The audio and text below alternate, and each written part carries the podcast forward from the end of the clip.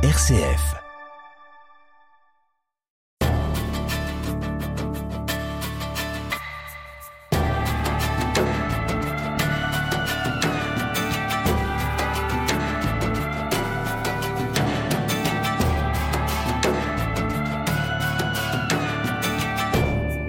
Ma mission, produire et transmettre des savoirs en lien avec la Bible et l'histoire. C'est ainsi que vous présentez votre travail de scientifique, Michael Langlois, puisque vous êtes historien, philologue et épigraphiste. Vous êtes également maître de conférences à l'Université de Strasbourg et chercheur associé au CNRS et au Collège de France. Vous scrutez les origines de la Bible, mais aussi les manuscrits de Qumran et les civilisations qui ont influencé le peuple hébreu. Vous êtes scientifique, je le disais, mais aussi à titre personnel, vous êtes euh, croyant, protestant. Alors Michael Langlois, historien, tout le monde voit à peu près ce que c'est. Mais philologue et épigraphiste, ça se complique un peu. Alors expliquez-nous ce que sont ces métiers. Oui, c'est vrai, c'est un petit peu des gros mots. Alors, la philologie, c'est l'étude des textes, dans leur réalité matérielle. Euh, vous étudiez une œuvre littéraire, euh, souvent c'est des œuvres classiques, pensez à l'Iliade et l'Odyssée de Homère, mhm. sauf que là vous allez étudier l'Iliade et l'Odyssée d'après les plus anciens manuscrits, en essayant d'établir le texte, de comparer les différences entre les manuscrits, d'étudier la langue, le vocabulaire, l'écriture elle-même. Et puis l'épigraphie, c'est encore plus spécifiquement l'étude de la matérialité du texte sur son support, c'est-à-dire que vous allez étudier un texte qui pourrait être copié sur un débris de poterie, sur une statue, sur un mur, un bas-relief, avec la forme des lettres, la façon dont les lettres sont gravées, incisées ou peintes à l'encre. On va étudier tous ces petits détails-là pour essayer de déchiffrer le texte qui est bien souvent endommagé. Alors quelles sont les, langues que vous connaissez, que vous étudiez? Alors moi j'ai commencé évidemment par euh, les langues classiques, hein, c'est un petit peu euh, bah, ce qui est classique justement. C'est pour ça. latin, grec. le, latin, le latin et le grec, voilà. Et, puis, et puis ensuite, évidemment, quand je me suis euh, intéressé plus particulièrement à la première partie de la Bible, qu'on appelle l'Ancien Testament chez les chrétiens, la Bible hébraïque, j'ai étudié l'hébreu et l'araméen, qui est aussi une langue voisine de l'hébreu qui est utilisée également dans la Bible. Et puis partant de là, les autres langues de la même famille. Ce sont des langues anciennes qui ne sont pas toujours très bien documentées, donc on va regarder chez les voisins. Alors l'arabe est aussi une langue de la même famille, on appelle ça les langues sémitiques. Et puis il y a tout un tas de langues anciennes aujourd'hui disparues, l'ougaritique, le phénicien, le syriaque, etc. Et donc vous avez étudié toutes ces langues? Voilà, c'est ça. Ça doit faire, je sais pas, une dizaine de langues euh, au total, peut-être un peu plus, je sais pas. Mais oui, oui, c'est, c'est, j'avoue que je ne m'y attendais pas. Si on m'avait dit à l'époque que je me mettrais comme ça à mhm. étudier toutes ces langues anciennes, je, je l'aurais pas cru. Et après, il y a des clés, j'imagine, hein, pour passer d'une langue à l'autre. Il y a des liens, il y a des filiations. Oui, oui, tout à fait. C'est-à-dire mhm. que évidemment, l'apprentissage des langues est facilité. Quand on connaît une, on peut plus facilement apprendre l'autre. Mhm. À vrai dire, euh, c'est un phénomène qu'on connaît déjà quand on étudie le latin et le grec. La plupart du vocabulaire latin et grec se retrouve en français d'une certaine manière. Vous voyez, vous connaissez le mot aquarium, donc ça vous permet de connaître le mot latin pour dire l'eau, voyez. Et donc c'est le même phénomène pour les langues sémitiques. Quand on en connaît une, par exemple, j'ai commencé avec l'hébreu, on peut beaucoup plus facilement apprendre les autres. Alors, Michael Langlois, je suis allé sur votre site internet et je le recommande parce qu'on trouve énormément d'informations sur votre site, des petites vidéos, des enseignements, vous partagez vos cours en, en vidéo. Donc, c'est une mine d'informations, on va le voir sur la Bible, sur toutes vos recherches. Et alors, vous présentez votre mission et vous dites ma mission, produire et transmettre des savoirs en lien avec la Bible et l'histoire. Donc on sent bien qu'il y a quand même chez vous un prisme très très fort qui est celui de connaître la Bible et de mieux comprendre les origines de la Bible. Et oui, oui, exactement. Je suis historien de, de formation mais ce qui m'a amené à faire ces études d'histoire, c'est avant tout un intérêt pour la Bible.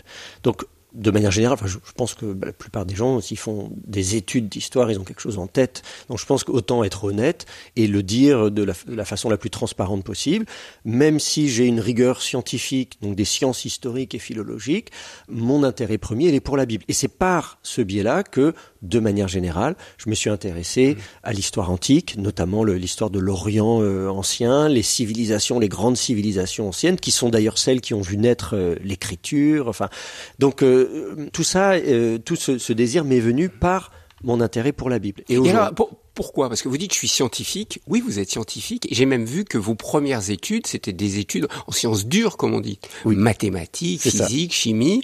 Et puis vous vous êtes orienté vers ce qu'on vient de dire, la philologie, l'épigraphisme. On peut se dire, mais c'est incroyable, c'est presque opposé. Hein Alors oui, effectivement, du point de vue euh, disciplinaire, effectivement, on oppose souvent les, les, sciences dures et les sciences humaines mhm. en disant voilà, d'un côté, soit on fait maths, physique, chimie, soit de l'autre côté, euh, on va faire histoire, sociologie, philosophie, etc. Alors effectivement, c'est un peu le grand écart. En réalité, pas tant que ça si on prend les choses du point de vue de l'épistémologie, c'est-à-dire la façon dont on crée le savoir. Euh, c'est ce que je dis d'ailleurs, vous avez cité mon site internet, créer le savoir, il s'agit là on n'est pas dans le domaine euh, de la foi, on est dans le domaine de ce qu'on sait, pas de ce qu'on croit, mais de ce qu'on sait. On peut croire tout ce qu'on veut, mais ensuite il faut confronter cette croyance avec euh, la science. Vous voyez, on peut croire que la Terre est plate. Et ça, c'est important ce que vous dites. Vous faites bien la distinction. Hein. Vous, vous allez étudier la Bible, et puis on va en parler des origines de la Bible. Vous ne l'étudiez pas comme un exégète ou comme un théologien, mais comme un historien, comme un scientifique. Alors, euh, cela dit, un, un exégète et un théologien sont censés également, disons, euh, avoir une approche scientifique euh, aujourd'hui de la Bible. Et donc, je, fais aussi de l'exégèse, de la théologie. Je suis type diplômé de théologie, j'enseigne la théologie, j'enseigne des cours d'exégèse, des méthodes d'exégèse. Mais précisément, je fais partie de ces exégètes qui disent qu'on ne peut pas faire l'économie d'étudier la Bible sur le plan de l'histoire, de la philologie, c'est-à-dire de la façon dont la Bible a été écrite, de savoir qui l'a écrite, quand, pourquoi, comment. Mm. Ça, c'est des questions fondamentales qui, selon moi, doivent trouver réponse avant d'envisager une lecture spirituelle, on va dire, des textes. Mais Michael Langlois, cet intérêt pour la Bible vient de votre histoire personnelle, le fait d'être protestant, d'être né dans une famille protestante, euh, où on sait l'importance de la Bible pour les protestants. Voilà, mais oui, vous avez tout compris. Euh, absolument, je suis, euh, comment pourrait-on dire, tombé dans la marmite étant petit, puisque euh, je pense que mes toutes premières lectures, euh, c'était la Bible, bon, bien sûr d'autres, les contes de fées, etc. Mais moi, je me souviens encore de ma mère le soir qui me mettait au lit, qui me bordait et qui me racontait des histoires de la Bible. Donc, moi, j'ai eu la Bible dans le biberon depuis ma naissance et ça m'a accompagné tout au long de ma vie. Alors, effectivement, je ne me destinais pas du tout à en faire ma spécialité, puisque, comme vous l'avez dit, moi j'ai commencé, j'ai fait une filière scientifique, euh, j'ai fait des mathématiques euh, fondamentales, un magistère de, mathématiques fondamentales. Donc, je, euh, voilà, la Bible m'accompagnait dans ma vie en tant que croyant mais sans forcément en faire une, une carrière professionnelle ou scientifique. C'est parce que j'ai eu des, des, questions personnelles, un désir d'approfondir mes connaissances et de peut-être de donner un sens à ma vie aussi du point de vue de la foi, que j'ai décidé d'orienter mes études, de faire après donc ces études de mathématiques, de faire de la théologie, puis de l'histoire et, de la philologie et de l'épigraphie. Visage RCF. Alors, Michael Langlois, on verra dans un instant euh, bah, le fruit de toutes ces recherches sur votre vie personnelle. Mais j'aimerais qu'on on se pose ensemble et qu'on essaye de comprendre les études que vous menez. Et une première question que j'aimerais vous poser, c'est pourquoi est-ce qu'il est fondamental, selon vous, d'étudier d'abord toutes les anciennes civilisations orientales qui ont précédé la naissance du judaïsme. En gros, pourquoi faut-il étudier la civilisation égyptienne, les civilisations de la Mésopotamie, pour connaître la Bible et comprendre la Bible? Bah, si vous voulez, je pense que d'abord, tout le monde peut comprendre que si on, tire des propos hors de leur contexte, on peut leur faire dire ce qu'on veut. On a tous été confrontés à ça, je sais pas, dans un repas de famille ou autre, en disant oui mais tu as dit ça, oui mais attends j'ai dit ça parce que euh, un tel avait dit ceci avant et donc j'ai réagi à ça et c'est donc en réaction. Donc euh, ne, ne, ne prends pas mes propos hors de leur contexte. Donc ça c'est vraiment quelque chose d'assez fondamental. Si on respecte un propos quel qu'il soit, il faut comprendre dans quelles circonstances ce propos a été tenu? Et, c'est vrai aussi pour la Bible. Et donc, à partir du moment où la Bible a été écrite, non pas euh, hier ou avant-hier, mais il y a des milliers d'années, à partir du moment où elle n'a pas été écrite en français, mais dans des langues euh, euh, orientales, anciennes, eh bien, la moindre des choses, le commencement, le début, c'est de dire quelles sont les circonstances qui ont mené à la rédaction de la Bible? Qu'est-ce qui se passait dans la tête des auteurs? Euh, Quelles étaient leurs références culturelles? Est-ce qu'ils réagissaient euh, à, autre chose? Que se passait-il à l'époque? Donc, il faut enquêter sur les circonstances, tant sur le plan de la politique, de l'histoire, de la culture, de la religion. Et précisément, ce contexte culturel qui a vu l'émergence de la Bible, c'est celui des grandes civilisations, l'Égypte, la Mésopotamie, la côte levantine, etc., mhm. même la Grèce ancienne, l'Empire romain. Tout ça, ce sont les civilisations que nous devons étudier pour pouvoir mettre en lumière l'écriture de la Bible. j'aimerais que vous nous donniez quelques exemples d'éléments que l'on trouve dans la Bible et qui sont directement inspirés d'autres civilisations, voire d'autres religions. Bah, écoutez, on, le voit euh, très bien dans des pratiques religieuses qui sont évoquées dans la Bible. Le simple système sacrificiel. Hein, vous prenez ça dans la Bible, on vous explique, euh, bien voilà, il y a des y a des fêtes religieuses, des fêtes qui sont encore connues aujourd'hui, hein, de la fête de Pâques, euh, la fête de la Pentecôte, etc. Des fêtes chrétiennes qui étaient juives avant d'être chrétiennes. Et quand on regarde ce qui se passe, eh bien, on se dit, bah oui, on va sacrifier des animaux, on va apporter du blé, on va et on se dit, mais, mais d'où vient cette idée de faire ces offrandes, ces, ces libations, ces oblations, tous ces sacrifices? Est-ce que c'est Moïse qui a inventé ça? Puisque, voilà, dans la Bible, on nous dit que c'est Moïse qui va instituer tout ça. Et là, en fait, on se rend compte que pas du tout. En fait, on, retrouve les mêmes pratiques ou des pratiques similaires des siècles avant, des milliers d'années avant. Ça veut dire que cette pratique, elle n'est pas nouvelle. De la même manière, si je reprends encore l'exemple de Moïse et de tous les, les textes euh, de loi qu'on a dans l'Ancien Testament, dans le Pentateuque, il y a les dix commandements, bien sûr, et puis tout un tas d'autres lois, eh bien, on a la surprise de constater que certains passages sont pratiquement euh, ce qu'on appellerait aujourd'hui du copier-coller. Mmh de textes qui existaient euh, des siècles auparavant, par exemple sur la stèle du roi Hammurabi de Babylone, donc en Mésopotamie, une stèle qui est au Louvre, et là vous pouvez comparer les textes, vous pouvez les mettre côte à côte, c'est pratiquement la même chose à la virgule. C'est-à-dire que, soyons euh, précis, le, le code d'Hammurabi date environ de 1700 avant Jésus-Christ, alors que les textes qui sont dans la Bible datent de quelle époque à peu près? Alors, c'est difficile de... On ne sait pas à quelle époque les textes bibliques ont été euh, rédigés.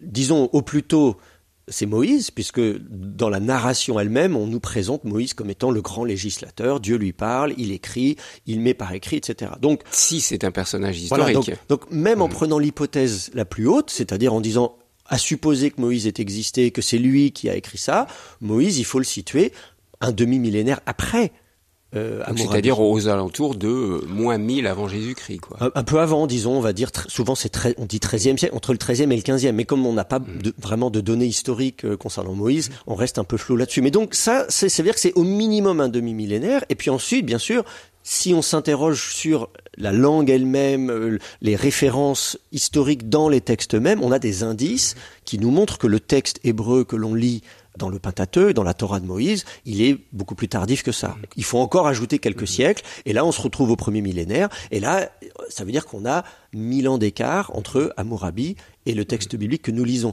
Donc je ne sais pas exactement vous dire à quelle époque ces textes ont été écrits, mais ce qui est sûr, c'est que ces textes ont été écrits des siècles après Amourabi et font vraiment, euh, il y a vraiment une, une, comment dire, une parenté textuel, mhm. littéraire euh, entre les deux. Donc on, ne peut pas faire l'économie d'éclairer la Bible à partir mhm. de ces découvertes archéologiques qui sont fondamentales. Il y a des textes qui sont frappants. Par exemple, euh, le déluge, on retrouve pratiquement intégralement le texte du déluge dans le récit de l'épopée de Gilgamesh. Alors exactement, c'est aussi un très bon exemple, l'épopée de Gilgamesh, qui est donc un, texte mésopotamien qui euh, est attesté 2000 euh, ans avant notre ère, hein, à la louche, nous raconte, alors c'est l'histoire d'un roi qui s'appelle Gilgamesh, qui est en quête d'immortalité, euh, donc ça, ça nous rappelle aussi tout un tas d'épisodes de la Bible, puisque dès le Jardin d'Éden, si on mange la pomme, vous ne mourrez pas, vous serez comme des dieux, etc. Donc on retrouve un peu les mêmes préoccupations, et puis des récits similaires y compris un récit de déluge. Alors on pourrait dire ah mais c'est peut-être une coïncidence, euh, ces gens-là ne se connaissaient pas, c'est faux. On a un manuscrit de la mer morte qui est donc écrit en araméen par des juifs au tournant de notre ère et qui nous parle des anges déchus, etc. Et l'un d'entre eux s'appelle Gilgamesh, comme par hasard. Donc là, on a la preuve, euh, noir sur blanc, si je si j'ose dire, que les juifs qui ont écrit les textes bibliques, qui ont véhiculé les traditions bibliques, y compris celles du déluge, des anges déchus, etc., connaissaient l'épopée de Gilgamesh. Là, il n'y a pas de doute euh, mhm. sur cette question. Donc c'est intéressant de comprendre que la naissance du monothéisme, tel que nous le connaissons à travers le judaïsme, n'est pas sortie ex nihilo. Cette naissance du monothéisme s'est inspirée aussi de tout ce qui entourait le peuple d'Israël de l'époque. Oui, c'est ça, exactement. Les auteurs se sont nourris de leur culture, du monde qui les environnait.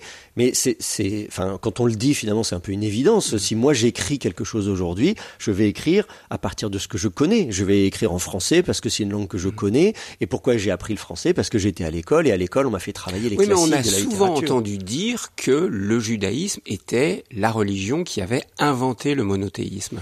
Oui, alors évidemment, mais de toute façon, toutes les inventions de manière générale, quand on vous dit euh, Gutenberg a inventé l'imprimerie, etc., quand on creuse, hein, quand on vous dit, euh, je sais pas, euh, euh, Darwin a inventé la théorie de l'évolution, en fait, si vous regardez dans le détail, ces gens-là ont toujours eu des prédécesseurs, il y a toujours eu des, des phénomènes, des transitions. Moi, je suis protestant, on va dire c'est Luther qui a inventé la réforme. Non, dans le détail, il a des prédécesseurs. Et donc, il y a toujours des précurseurs, des prédécesseurs. Les, les phénomènes sont toujours plus compliqués, plus complexes que ce qu'on voudrait le faire croire. Et donc, le monothéisme tel qu'on le connaît est en fait effectivement le fruit d'une longue évolution dans l'histoire des religions.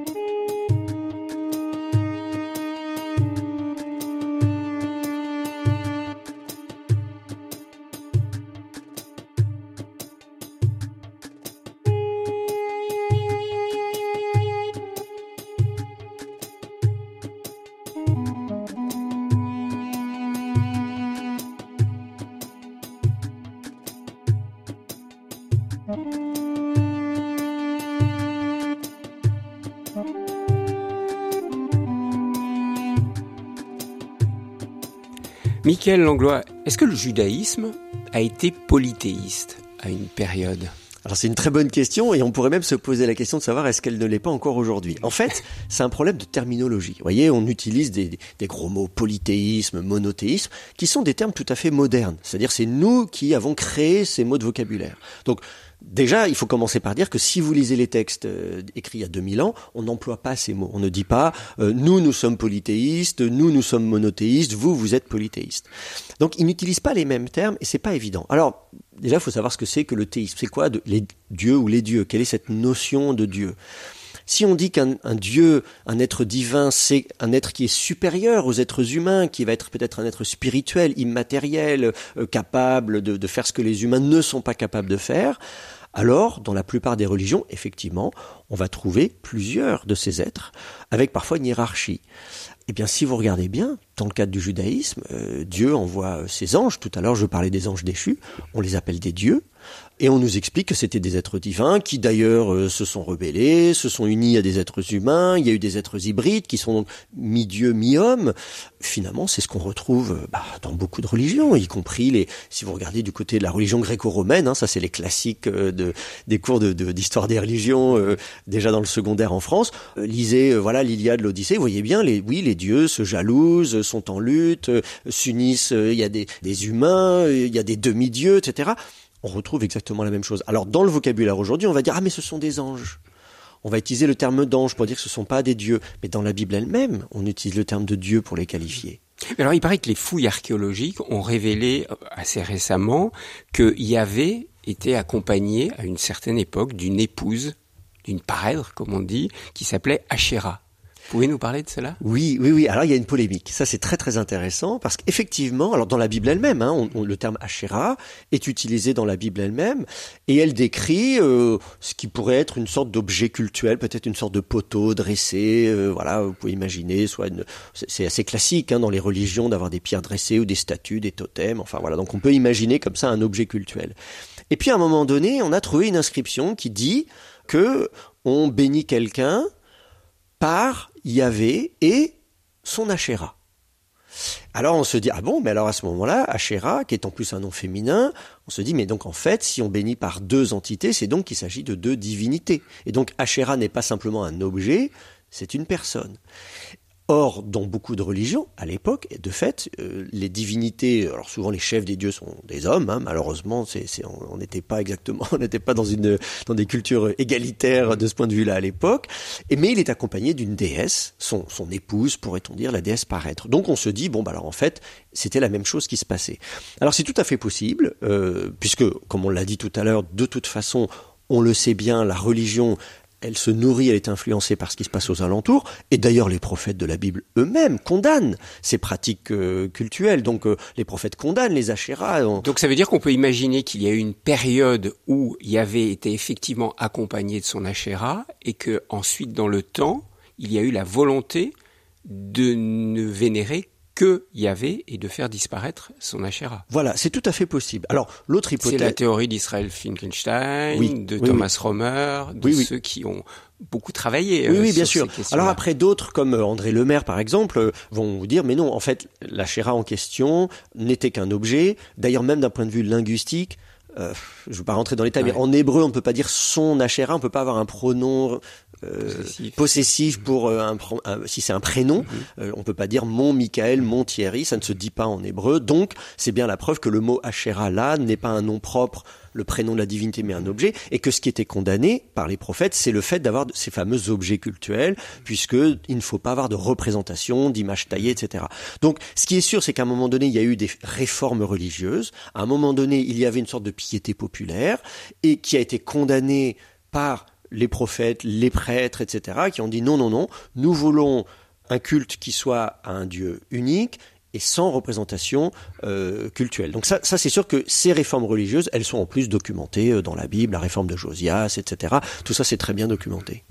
Alors, Michael Langlois, je vais vous demander quelque chose de très difficile, euh, avec le peu de temps que nous avons, et puis je vous l'ai demandé, hein, dans un langage très grand public, de parler de la naissance du judaïsme. J'aimerais qu'on essaye de comprendre comment est née cette religion, qui est la religion mère hein, du, christianisme aussi, donc qui nous intéresse tout particulièrement, puisque les chrétiens lisent la Torah, euh, ce qu'on appelle l'Ancien Testament. Alors, comment, selon l'historien que vous êtes, est née, est apparue cette religion qu'on appelle aujourd'hui le judaïsme?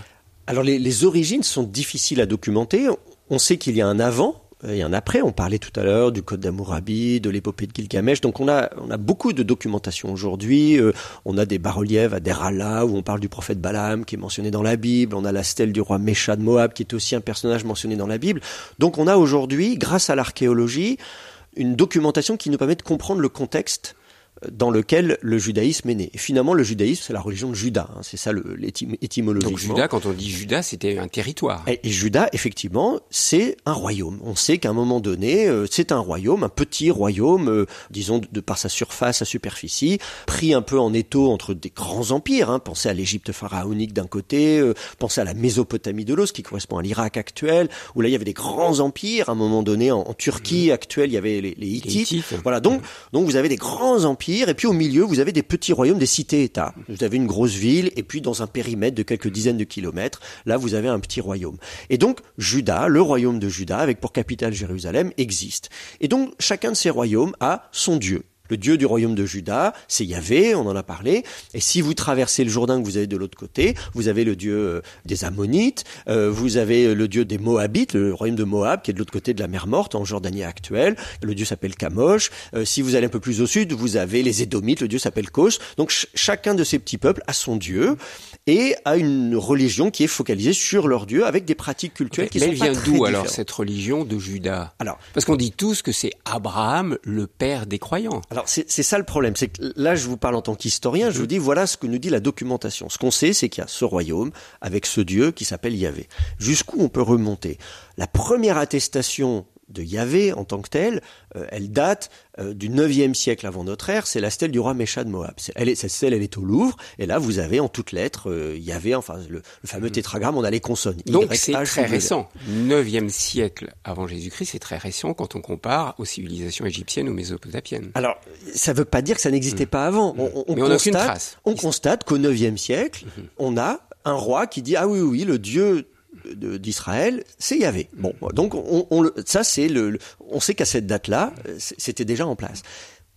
Pour remonter plus loin, on est obligé d'aller chercher, alors peut-être des inscriptions égyptiennes avec un nom dont l'orthographe pourrait faire penser à Yahvé, etc. Donc on, on aimerait bien trouver, on se dit bien que ce Dieu n'est pas apparu de, de, nulle part, on se dit mais peut-être qu'il vient alors euh, du côté de Madian, donc c'est euh, on va dire euh, du côté du golfe d'Elat ou d'Aqaba, vous voyez du côté de la mer Rouge à la frontière entre le Jordanie. Entre, voilà l'Arabie Saoudite, la Jordanie, le sud d'Israël, de, enfin de cette région-là que bon, vous voyez, le, il viendrait du Sinaï ou d'une autre voilà donc un dieu de la montagne. Donc il y a tout un tas de, de, de théories, d'hypothèses, mais qui pour l'instant n'ont pas encore été corroborés par des preuves traces voilà, c'est ça. archéologiques. Ce qu'il faudrait oui. pour bien faire, alors peut-être si on se revoit dans quelques années, on aura découvert entre-temps une mention, moi ce que j'aimerais trouver, c'est une mention très claire de ce prénom, il y avait dans des inscriptions plus anciennes. Je n'ai aucun doute quant au fait que ce Dieu et la religion autour de ce Dieu existait des siècles auparavant, mais malheureusement, le, si je m'astreins à une rigueur scientifique d'historien, en toute transparence, je vous dis aujourd'hui, je n'ai pas la documentation qui le confirme. Mais, mais il faut bien avoir conscience que l'archéologie progresse tout le temps, on fait des fouilles archéologiques, on va évidemment découvrir davantage de choses. Mais alors, Michael Langlois, je reviens sur le père des croyants, comme on dit, mmh. sur Abraham. Pour vous, historien, est-ce un personnage historique ou est-ce un personnage mythique, mythologique? Euh, c'est un peu un faux problème, je dirais. Euh, alors, je ne peux pas répondre à cette question. Alors, disons, si ce que je peux dire, c'est qu'on n'a pas de vestiges archéologiques contemporains de l'époque d'Abraham qui mentionnent Abraham. Bon. En même temps, ça n'est pas très surprenant puisque si vous lisez la Bible, Abraham, on nous explique, c'est finalement, euh, il est plus ou moins nomade, il vit sous tente, il se déplace. Euh, comment dire, le, le, les vestiges archéologiques, c'est souvent quand il y a un palais, un temple, une inscription monumentale. Donc, un, voilà, le, le roi d'Égypte va faire inscrire une stèle, va faire une statue de lui. Abraham n'était pas un grand roi, un grand empereur, il n'a pas fait une statue de lui. Donc, je vois pas ce qu'on pourrait trouver euh... On a le tombeau d'Abraham en Israël. Ah oui, bien sûr. À Hébron. évidemment, oui, oui. À Hébron, il y a ce qu'on mmh. présente comme étant le tombeau d'Abraham, mais qui est. Euh, alors là, il y, a des, il, y a, un gouffre énorme. C'est-à-dire, c'est là, on est dans dans du, de, comment dire des traditions largement postérieures. Qui, euh, c'est-à-dire qu'à un moment donné, au moment où la religion se développe, on dit, bah voilà, la Bible nous dit qu'il a été enterré. On va aller chercher un endroit. La tradition nous dit que voilà, c'est ça. Mais il y a aucune trace archéologique. Non, là, quand je parle de vestiges archéologiques, je parle de vestiges contemporains d'Abraham ce qui m'intéresserait, ce serait de trouver des vestiges qui datent de l'époque d'Abraham, c'est-à-dire, mmh. il faut le situer quelque part au début du deuxième millénaire avant notre ère, vous voyez, vers, vers 2000 avant Jésus-Christ, ou 1900, 1800, on va pas se battre. Mais disons, vous voyez, de cette époque-là, et pas euh, des vestiges qui datent, comme le tombeau d'Abraham, euh, euh, du tournant de notre ère. Vous voyez, il y a 2000 ans d'écart entre le, le, le, bâtiment qui est magnifique, hein, qu'on peut aller visiter à Hébron, et l'existence supposée d'Abraham. Donc, en tant qu'historien, je n'ai pas de vestiges archéologiques contemporains d'Abraham. Les plus anciennes mentions d'Abraham que j'ai sont dans les textes bibliques. Et les plus anciens manuscrits de la Bible ont été découverts à Qumran. Donc, pour moi, c'est ça le problème, c'est j'étudie un personnage qui est censé avoir vécu 2000 ans avant notre ère, mais qui n'est attesté pour la première fois que dans des manuscrits, des textes qui datent du tournant de notre ère. Visage, Thierry Lyonnais. Alors, comment faire, Michael Langlois, quand on est croyant qu'on ouvre la Bible et qu'on lit ou qu'on est juif même, je dis croyant chrétien ou juif, on lit la, Torah, on lit la Bible, et l'événement fondateur de la religion, vous nous l'avez dit tout à l'heure, c'est Moïse qui fuit les persécutions d'Égypte pour errer pendant 40 ans au désert et qui reçoit les tables de la loi, je résume rapidement, et qui va accompagner son peuple pour entrer en Israël, la terre promise. Là est résumé ce qui fonde oui. le judaïsme. Est-ce que l'on a des traces historiques de cet événement? Euh, C'est difficile, pas de façon euh, directe. Alors effectivement, autant pour Abraham, on, on ne s'attend pas à trouver grand-chose, autant on pourrait dire, bon quand même Moïse, là, on passe euh, d'une situation où il y a voilà une famille qui se promène, qui a ses troupeaux, etc., mmh. à une organisation politique, une gouvernance, euh, on va nommer un système judiciaire avec des juges, une organisation, une taxation, euh, donc là à un moment donné, il y a de l'administration publique, on s'attend à trouver des... des, des Et puis des... un événement incroyable quand même, c'est-à-dire les troupes des Égyptiens qui sont englouties oui. par la mer Rouge, Rouge. Oui, On aurait peut-être pu retrouver des traces archéologiques de ces disparitions. Oui, tout à fait. On n'a rien retrouvé. Et puis on pourrait dire aussi, effectivement, on, a des, des, des, des archives administratives du côté de l'Égypte. Donc Mhm. on se dit, bah, qui peut-être tout. peut-être que l'Égypte aurait signalé quand même ce genre d'événement. Alors, donc on n'a pas. On n'a pas non plus trouvé. Alors, l'absence de preuve n'est pas la preuve de l'absence euh, non plus. Ça ne veut pas dire que Moïse n'a pas existé, qu'il ne s'est jamais rien passé. D'ailleurs, à un moment donné, on ne peut pas organiser une nation, un État, sans qu'il y ait des gens qui, qui travaillent. Donc, il faut bien des chefs, il faut bien des gouvernants. Donc, il faut bien quelqu'un qui, à un moment donné, a fait quelque chose. Sinon, le- il n'y aurait jamais eu de, de, de royaume d'Israël et de Juda. Donc, ce qu'il faut regarder, c'est plutôt de dire au travers du texte biblique, qui n'a pas de prétention historique par ailleurs. Hein, vous voyez, par exemple, dans le livre de l'Exode, le fameux roi d'Égypte, on l'appelle Pharaon. Son prénom, c'est Pharaon. Pharaon dit ceci, dit cela. Mais Pharaon, c'est pas un prénom. Euh, qu'on nous dise comment il s'appelle, on dit ah ben c'est Ramsès II. Bon, ben alors qu'on nous le dise. Mais on Le- ne nous le dit pas. Non, le livre de l'Exode s'en fiche. Manifestement, euh, j'ai l'impression qu'il n'y a pas vraiment de prétention même à l'historicité dans le texte biblique lui-même. Ou en tout cas, l'intérêt pour l'historicité est secondaire. On s'en fiche, finalement. Alors nous, ça nous arrange pas en tant qu'historien, évidemment. Mais il y a quand même euh, un faisceau de, de convergence qui permet de, de situer malgré tout euh, cet, événement, cette, cette constitution euh, euh, dans le temps. Par exemple, la stèle de Meremta, donc qui est un, un- un roi égyptien, un pharaon égyptien, euh, mentionne des conquêtes militaires et mentionne avoir euh, vaincu un certain nombre de populations qui lui posaient problème aux frontières de l'empire d'Égypte, dont le peuple d'Israël. Et cette stèle, elle date plus ou moins de l'époque de Moïse ou peu de temps après. C'est-à-dire, on verra. Oh bah là on est au XIIe siècle avant notre ère, voyez. Donc euh, ça veut dire que on se dit ah oui donc effectivement il y avait bien à un moment donné un problème, une population, un peuple qui s'appelle Israël, euh, qui euh, voilà qui était en, en conflit avec l'Égypte. Donc est-ce que le pharaon ça pourrait être euh, Meremta qui est d'ailleurs un des fils de Ramsès II. Donc on est à peu près on est à la bonne époque. De la même manière. On a un petit peu auparavant des textes égyptiens qui nous parlent de, de, de difficultés avec ce qu'on appelle, dans des textes, la langue c'est l'acadien, les, les apirou ou abirou, euh, un terme qui peut faire penser au terme hébreu. On a pensé à un moment donné, tiens, est-ce que là on parle pas des Hébreux? Alors il y a des gens qui disent non, pas du tout, ça n'a rien à voir. D'autres qui disent bah si quand même, et d'autres qui disent bon, ça n'avait rien à voir au départ, mais peut-être que quand même les auteurs de la Bible, ça les a euh, inspirés ou influencés pour utiliser ça. Donc quand on étudie tout ça, on se dit oui, effectivement, il y avait des problèmes.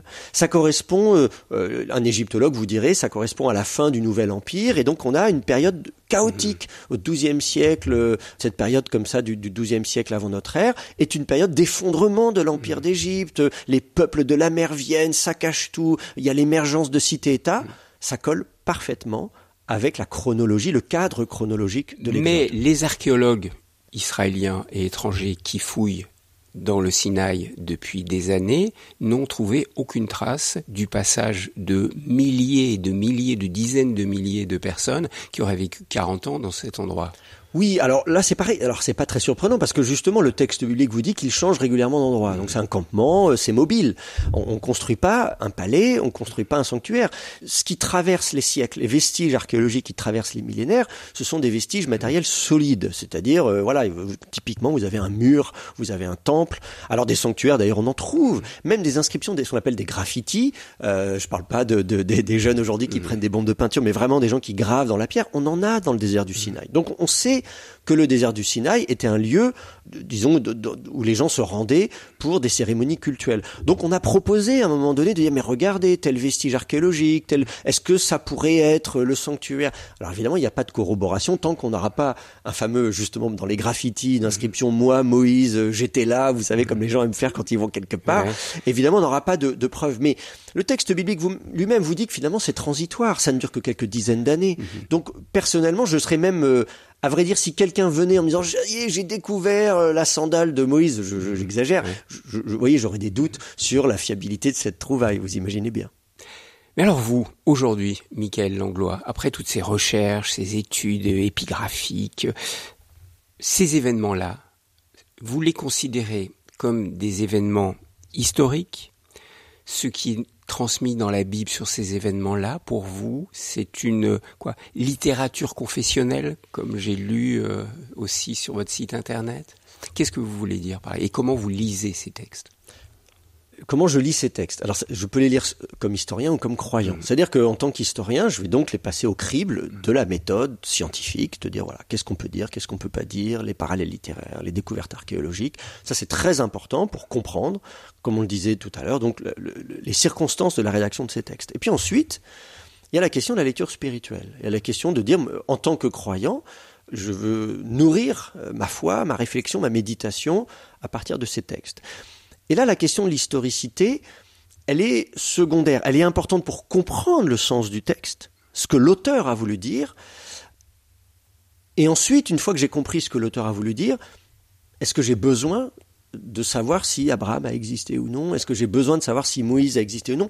Et, s'ils ont existé, est-ce qu'ils sont vraiment la façon dont on nous les présente euh, Est-ce qu'il faut se les représenter euh, barbus ou pas Vous voyez ce que je veux dire? Donc vous voulez nous dire qu'il faut rechercher le, le, sens du message qui est donné dans le texte et non pas une histoire historique, véridique comme l'on dit aujourd'hui? Bah, Si vous voulez, à l'extrême, dans la Bible, il y a plein plein de genres littéraires dans la Bible, y compris le genre de la fable. Hein, où il y a une fable très célèbre, la fable de Yotam, où on dit les arbres sont allés voir un autre arbre pour le dire sois roi sur nous. Alors les, arbres marchent, parlent, on, sait très bien que c'est faux ce qu'on appelle une fable.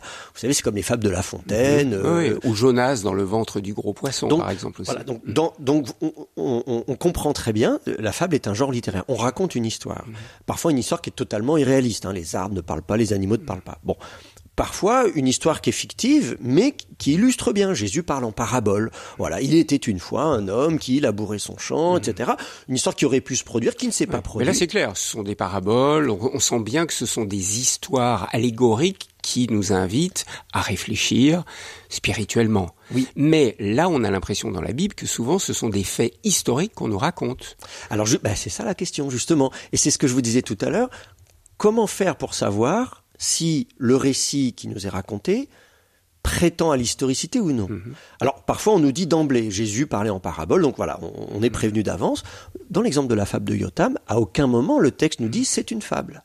Donc c'est moi, lecteur de la Bible, qui décide que non, non, non, les arbres ne sont pas vraiment allés voir un autre, qui n'ont pas vraiment parlé. C'est moi qui décide de dire si mhm. ça s'est produit ou pas. Je lis le récit du déluge, c'est à moi de décider si ce récit, mhm. euh, je considère que c'est une fable ou pas, Moïse, Abraham. Donc, et, d'ailleurs, on se rend compte, ce que je disais tout à l'heure, c'est que est-ce qu'il y a besoin d'ailleurs d'avoir une position un peu binaire, de dire soit c'est une fable, tout est faux, soit c'est historique et tous les détails du texte sont historiques, est-ce que l'auteur lui-même fait cette distinction? Est-ce que moi, je ne suis pas là en train de faire rentrer le texte dans des catégories qui sont les miennes aujourd'hui, des préoccupations qui sont les miennes aujourd'hui au XXIe siècle? Alors qu'en fait, pour l'auteur de la Bible, si on pouvait lui poser la question de dire, mais attendez, est-ce que ce que vous nous racontez là, est-ce que c'est vrai euh, de, A à Z dans tous les détails, peut-être que l'auteur du texte répondrait bon, qu'est-ce qu'on en a à faire? Mais Michael Langlois, vous mesurez bien aujourd'hui les enjeux encore aujourd'hui géopolitique lié à ces récits. Oui. L'entrée du peuple d'Israël sur la terre promise est lue littéralement par beaucoup de juifs qui disent fermement que toutes ces terres sont à eux. Oui. Il y a des enjeux, comment dire, je ne veux pas dire une instrumentalisation, mais je peux utiliser ces mots, de la Bible aujourd'hui pour justifier des actes politiques.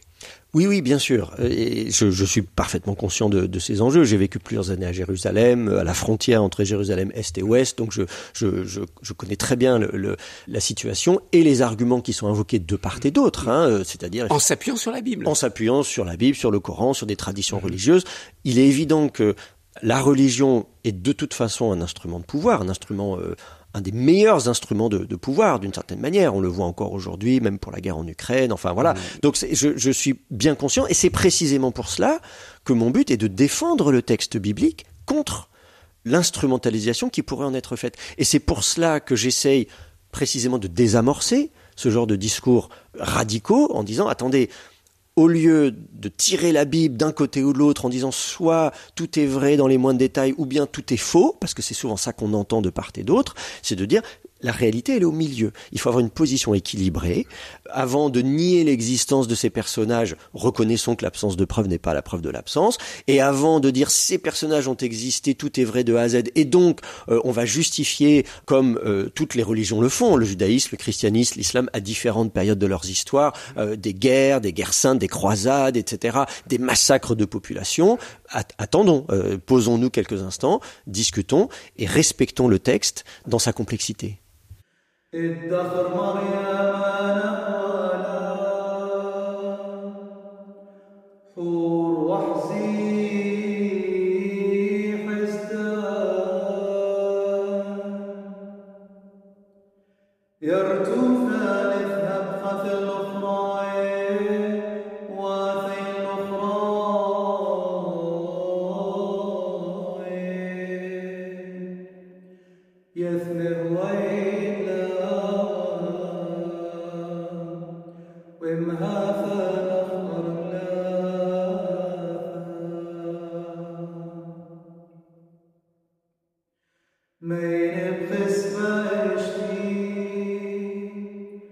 Praise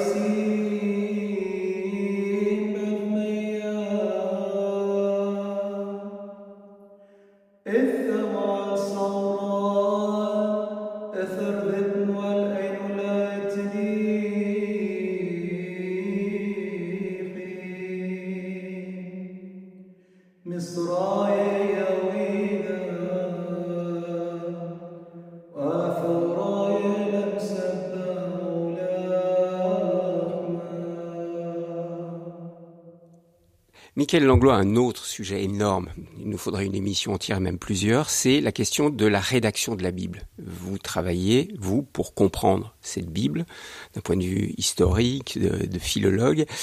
Aidez-nous à avoir quelques repères sur comment cette Bible, qui est le livre le plus lu dans le monde aujourd'hui, a été rédigée. Qui a rédigé cette Bible? Est-ce qu'on sait? Est-ce qu'il y a des époques? Oui, alors il y a des jalons, alors qui sont euh, un peu trop vagues, hein, on aimerait les préciser. Euh, il y a des jalons qu'on a évoqués, le Code d'Amourabi par exemple, qui est un, un, antécédent, un ancêtre littéraire de la Bible, hein, puisqu'on voit vraiment des textes pratiquement euh, voilà, à la virgule près. Donc là, on est grosso modo 2000 ans avant notre ère, 18e siècle. Et puis ensuite, à l'autre extrême, on a les plus anciens manuscrits qui datent euh, on va dire au moins du troisième siècle avant notre ère, si ce n'est quatrième ou cinquième. Donc ça, ça pour l'Ancien Testament évidemment, et pour le Nouveau Testament, on a des fragments de Nouveau Testament deuxième, troisième siècle après Jésus-Christ. Donc ça, si vous voulez, c'est un peu la fourchette. C'est le point de départ et le point d'arrivée. Entre les deux, effectivement, on a des jalons euh, historiques, euh, la création évidemment d'un royaume, euh, on va dire à peu près mille ans avant notre ère, et puis ensuite des textes, alors pas forcément des textes bibliques, mais des textes religieux liés à la Bible, écrits en hébreu. Et là, on en a, euh, bah, voilà, je vous parlais par exemple de la stèle de Mécha au 9e siècle, on a des, des inscriptions hébraïques 8e, 7e, 6e siècle, on sait qu'on sait écrire, on a des formules qui permettent de décrire la langue hébraïque utilisée, donc les textes bibliques ont été écrits à cette époque-là. Grosso modo, pour ce qui est de l'Ancien Testament, premier millénaire avant notre ère, sur plusieurs siècles. Alors, on, on dit que le roi Josias a joué un rôle important dans l'élaboration de la Bible. Donc le roi Josias, on est vers le 7e siècle avant Jésus-Christ. Pourquoi lui? Alors, en fait, disons, oui, on a voulu c'était surtout, disons, au 18e, 19e siècle, hein, c'est les débuts de la science moderne. On, voilà, on cherche à, trouver des, des, des, épisodes précis. Et donc, effectivement, le royaume Josias, il y a une réforme religieuse. Donc, on a un certain nombre de textes comme ça où on voit qu'un roi fait une réforme religieuse. Et donc, on se dit, tiens, c'est à cette époque-là, puisqu'on a fait une réforme religieuse, on a codifié la religion. Il y a un épisode où on nous raconte que on fait des réflexions euh, euh, et donc, on, à un moment donné, imaginez un peu comme aujourd'hui, on casse des cloisons, euh, voilà. Et puis, pof, dans le un mur qui est creux, on trouve un rouleau, et c'est le rouleau de la Torah. Et, donc, à cette époque-là, on a eu l'idée de Vetteux, donc un, un, un, spécialiste allemand au 19e siècle, a dit, ah, mais en fait, c'est pas qu'ils ont trouvé un rouleau dans le mur, c'est qu'en fait, ils ont écrit. Et il a pensé au Deutéronome, le cinquième livre de la Bible, le Deutéronome. Il dit, en fait, c'est l'écriture, le Deutéronome a été écrit à cette époque-là. Donc ça, c'est une théorie. Aujourd'hui, oui. elle ne pèse plus. Elle en fait, c'est tr très simpliste. Si vous voulez, l'idée de dire que le Deutéronome a été écrit à un moment donné, que ce soit euh, au 8e siècle avant notre ère ou je ne sais quand, etc. En fait, c'est trop, c'est trop simple. Maintenant, on a la chance d'avoir des manuscrits anciens, les manuscrits de la mer morte, qui permettent de documenter l'écriture du livre du Deutéronome, par exemple, parce qu'on parle de celui-là, mais on pourrait parler de la Genèse ou des autres. Et on peut mettre côte à côte des manuscrits du troisième, du deuxième, du premier siècle avant notre ère, et on voit le processus éditorial. Vous savez, comme vous et moi, quand nous écrivons un texte, qu'on se relit, qu'on change un paragraphe, qu'on ajoute une phrase ici ou là, qu'on va déplacer quelque chose, eh bien, en fait, on a exactement ce même processus éditorial. Et là, on se rend compte qu'en fait, ce processus éditorial, ça a été une évolution. Voilà, c'est ça, c'est un long processus. C'est fait sur ce que vous dites, c'est qu'en fait, siècles. voilà, l'écriture, l'élaboration de la Bible, c'est fait sur plusieurs siècles. Oui, exactement. Et je pense que pour les livres euh, les plus importants, les premiers livres de la Bible, Pentateuque, Genèse, etc en fait, ce sont des livres dont l'écriture a dû s'étaler sur au moins un demi-millénaire, si ce n'est sur mille ans. Mhm. Voyez? Donc de dire qui a écrit la Genèse, c'est une fausse question. C'est, c'est pas une personne qui a écrit la Genèse, c'est toute une succession de, rédacteurs, d'éditeurs pendant plusieurs siècles, et, on le voit par de, de, mille et une façons, ne serait-ce que par justement ces phénomènes de reprise, de réécriture, les évolutions linguistiques. Quelqu'un retouche un texte trois siècles après, sa langue n'est pas tout à fait la même. La langue française d'aujourd'hui n'est pas la même que celle du XVIIe ou XVIIIe siècle. Lisez du Rabelais, vous verrez bien qu'on parle pas de la même manière, et ça on le voit dans les textes bibliques eux-mêmes. Donc les livres les plus importants, les plus gros, sont ceux aussi qui ont été réécrits, qui ont été retravaillés le plus une très longue période de mhm. temps. Et le, scribe Ezra, j'ai entendu dire que lui aussi avait eu un rôle important. Oui, tout à fait. Alors il y a, eu, des, y a eu des hypothèses euh, là-dessus. Là, on est au sixième siècle avant notre ère. Alors oui, non, euh, même un peu plus tard, hein, pour, Parce que lui, il, quitte Babylone. Hein. Voilà, donc Esdras, donc là, il faut plutôt être du côté, on va dire, du 5e siècle avant notre ère, à l'époque perse, euh, on va dire. Et là, il y a eu cette idée, cette hypothèse qui a été mise sur la table. Euh, le, le, philosophe Spinoza, euh, très connu, lui a dit, en fait, c'est Esdras euh, qui a écrit le Pentateuque, c'est pas Moïse, c'est Esdras. Donc on dit Ezra ou Esdras. Alors voilà, en hébreu, ça se dit Ezra, et en français, le mot français par le latin. Voyez, nous, les, les prénoms, les prénoms des personnages de la Bible, voyez, on dit Moïse et pas Moïse on dit voilà, on dit Josué, pas Yoshua. Enfin voilà, donc il s'appelle Ezra en hébreu, Esdras en français, et donc il a dit c'est lui. En fait, c'est lui parce qu'il est présenté dans la Bible comme étant un scribe. Donc on se dit, voyez, c'est bien son rôle, et on nous dit aussi qu'il explique la Torah, qu'il explique la loi. Et là encore, c'est la même idée qu'on a vue tout à l'heure à propos de ce rouleau soi-disant découvert. Et on a eu l'idée qu'en fait, il n'a pas juste expliqué la Torah, c'est lui qui l'a écrite. Là encore, euh, c'était, on, peut euh, reconnaître les mérites de Spinoza d'avoir eu cette réflexion sur euh, sur l'histoire de la Bible. Il était lui-même juif. Ça lui a valu d'être exclu de sa communauté juive euh, en plus pour avoir euh, osé douter de, du fait que Moïse aurait écrit la, Torah.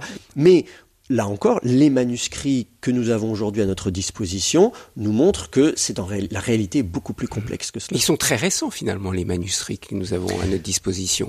Vous dites alors, c'est pour ça que Qumran, les manuscrits de la mer morte, ont été une découverte extraordinaire. Ah oui, c'est une vraie révolution. Alors en quoi? Ah bah, C'est le bouleversement, bah justement, puisque vous imaginez... On trouve des manuscrits anciens pour la première fois. Pensez à Spinoza, de ouais. tous ces spécialistes qui, mhm. depuis des siècles, essayaient de savoir qui a écrit la Bible, à quelle mhm. époque, etc., etc. Tout ça sans avoir aucun manuscrit à se mettre sous la dent. Et puis là, d'un seul coup, en 1947, euh, là, on trouve des manuscrits. Là, là, on peut vérifier. Et qui date du. Alors, ces manuscrits. Entre quoi Moins trois siècles avant Jésus-Christ oui, c'est ça. C'est à peu près un demi-millénaire, on va dire quelques siècles avant et après Jésus-Christ. Mm. Troisième ou quatrième siècle avant Jésus-Christ, peut-être mm. cinquième pour les plus anciens fragments. J'ai des théories là-dessus, mais bon, je peux pas les vérifier. Il faudrait faire du carbone 14, mm. voilà. Et puis les plus tardifs, c'est deuxième siècle environ après Jésus-Christ. Donc voilà, pour faire simple, quelques siècles avant et après Jésus-Christ, sur une période d'un demi-millénaire, on a à peu près 1000 manuscrits, dont euh, le, le quart sont des manuscrits des livres de la Bible hébraïque. Visage, l'expression de l'être. Alors, Michael Langlois, aujourd'hui, vous, passionné par la Bible, historien, qui avez la chance de pouvoir lire les textes dans leur langue, comment recevez-vous cette Bible, ces textes, à titre personnel? Et là, je m'adresse aux croyants que vous êtes aujourd'hui. Alors moi, je, mon, mon, mon, plaisir de lire la Bible n'a pas tari du tout. on nous met souvent en garde quand on fait des études de théologie. Moi, on m'a mis en garde et je sais que euh, les, mes étudiants, pareil. Enfin voilà, donc ça, on arrive forcément, euh, comment dire, on a une éducation religieuse, euh, le catéchisme, etc. Bon, voilà, on prend les textes, peut-être avec une lecture un peu simpliste. Voilà, voilà, un peu. C'est normal, il n'y a pas de problème. Et puis là, on arrive et d'un seul coup, on arrive dans un contexte universitaire, voilà, où bah, comme on disait tout à l'heure, on ne sait pas si on n'a pas de preuve de l'existence d'Abraham, de Moïse, on ne sait pas s'ils ont existé ou pas. C'est la grande déconstruction. Alors voilà, et donc ça, ça peut euh, susciter une crise. Moi, ça a été mon cas. Je, je vous avoue personnellement que, effectivement, à un moment donné, je me suis dit bon, mais alors qu'est-ce qui reste? Et c'est d'ailleurs pour cela que assez vite, je me suis dit mais qu'est-ce qu'on a à se mettre sous la dent euh, Qu'est-ce qui est factuel Qu'est-ce qui est réel? C'est pour ça que je me suis intéressé aux vestiges archéologiques et plus précisément à l'épigraphie, les données textuelles, euh, les plus anciens manuscrits. C'est pour ça que je travaille beaucoup sur les manuscrits de la mer Morte, sur des inscriptions hébraïques plus anciennes, 6e, 16e, 7e siècle avant Jésus-Christ, parce que précisément, je me suis dit, mais bon, avant de construire une théologie, vous savez, on est, c'est tout un édifice qui se construit, comme un château de cartes, si en dessous il n'y a rien, tout s'effondre. Et puis, le questionnement est ensuite de dire, mais finalement, ma foi, quel est l'objet de ma foi? Si l'objet de ma foi, c'est un livre. Si l'objet de ma foi, c'est de croire que la Bible, effectivement, est tombée du ciel, du jour au lendemain, alors là, effectivement, j'ai un problème. Euh, on peut dire la même chose pour le Coran d'ailleurs. Hein. Beaucoup, de croyants musulmans euh, me disent Ah, mais le Coran a été dicté par Dieu à Mahomet, etc. Ce qui n'est d'ailleurs pas ce que disent les plus anciens spécialistes de l'islam. Dicté par Jibril, je corrige, pas par Dieu directement, mais par son ange. Absolument, absolument. Alors qu'en fait, euh, justement, les auteurs musulmans du 8e, 7e siècle, enfin, discutent bien la, la complexité de la rédaction du Coran. Mais peu importe. Ce que je veux dire, c'est que si c'est ça la foi, alors effectivement, là, euh, on, est, on est, on est secoué, on est secoué. Mais comme vous avez été. Mais c'est salutaire.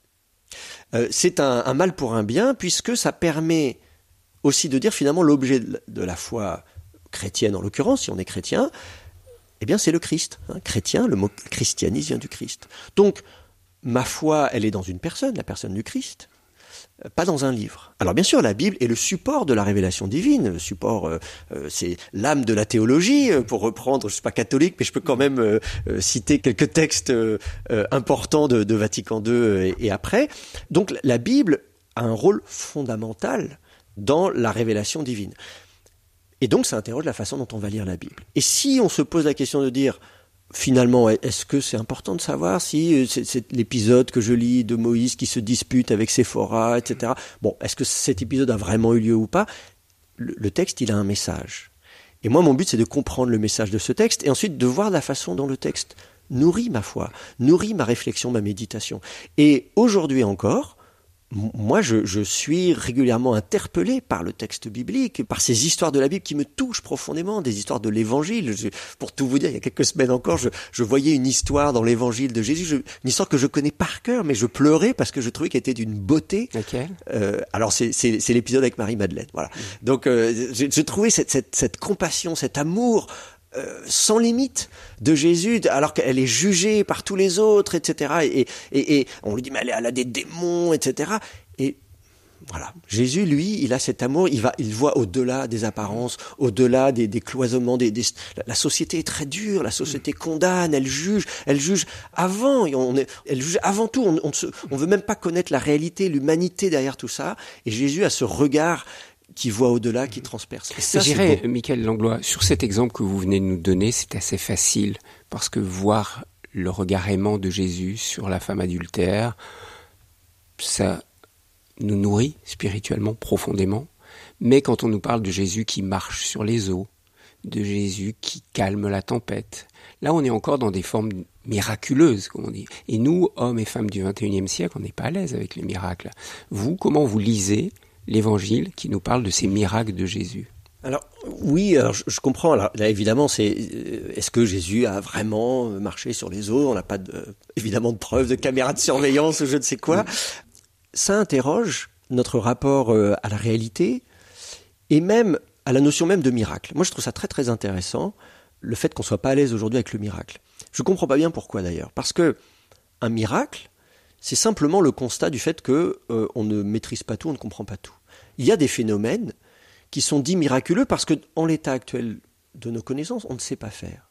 Il faut bien qu'on. On ne sait pas expliquer. C'est ça. Oui, et, on ne sait pas expliquer. Oui, alors vous avez raison. C'est pas juste qu'on ne sait pas. Il faudrait commencer par expliquer pour mm. ensuite. Euh, bon. Or, il y a tout un tas de choses que nous faisons aujourd'hui qui auraient été jugées miraculeuses il n'y a pas si longtemps que ça encore. Moi, je, mon frère habite euh, aux États-Unis, je prends mon téléphone, je l'appelle, je lui parle, je le vois en direct, il y a des milliers de kilomètres qui nous séparent. Ça, c'était. Oui, mais là encore, l'homme à la main mise, il a développé une technologie qui lui permet de le faire oui. et il peut l'expliquer. Oui. Le miracle, on ne sait pas le reproduire. Oui, c'est ça le problème. Je vous dis, c'est ça qui nous met mal à l'aise. Mm-hmm. Mais là encore, ce qui nous paraît aujourd'hui encore miraculeux ne le sera peut-être plus dans 50 ans, dans 100 ans, dans 200 ans. Donc, pour moi, en tant que scientifique, je ne peux que constater les limites de mes connaissances scientifiques. Je ne parle pas là juste en tant qu'historien et philologue, mais je suis également mathématicien, euh, physicien, euh, chimiste, etc.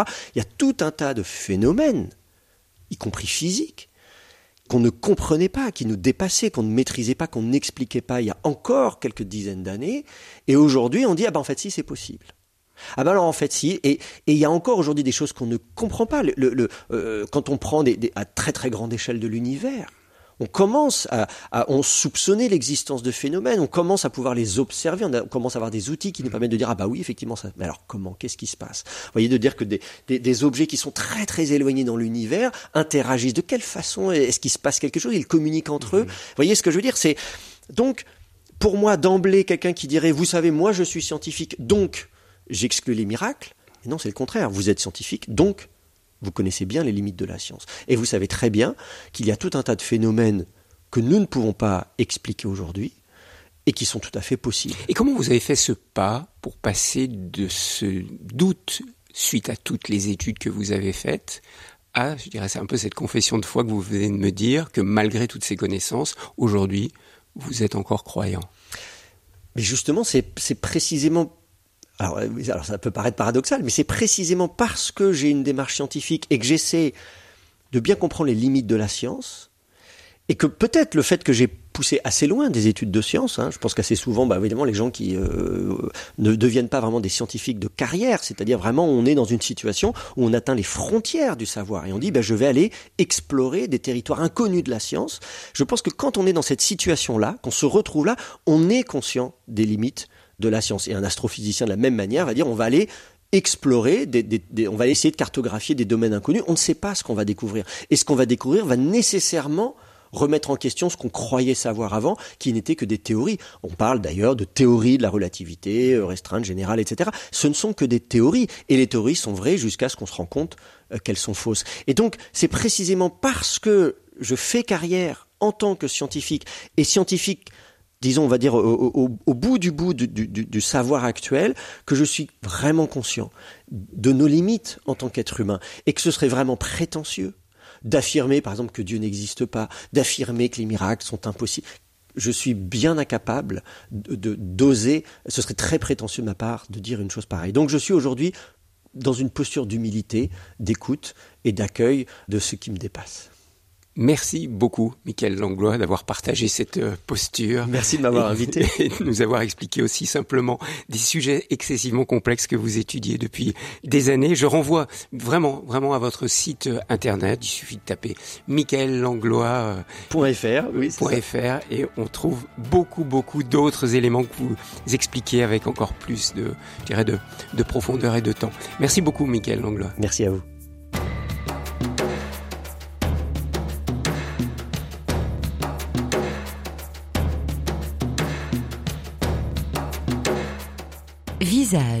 Une émission proposée par Thierry Lyonnais, réalisation technique Philippe Faure.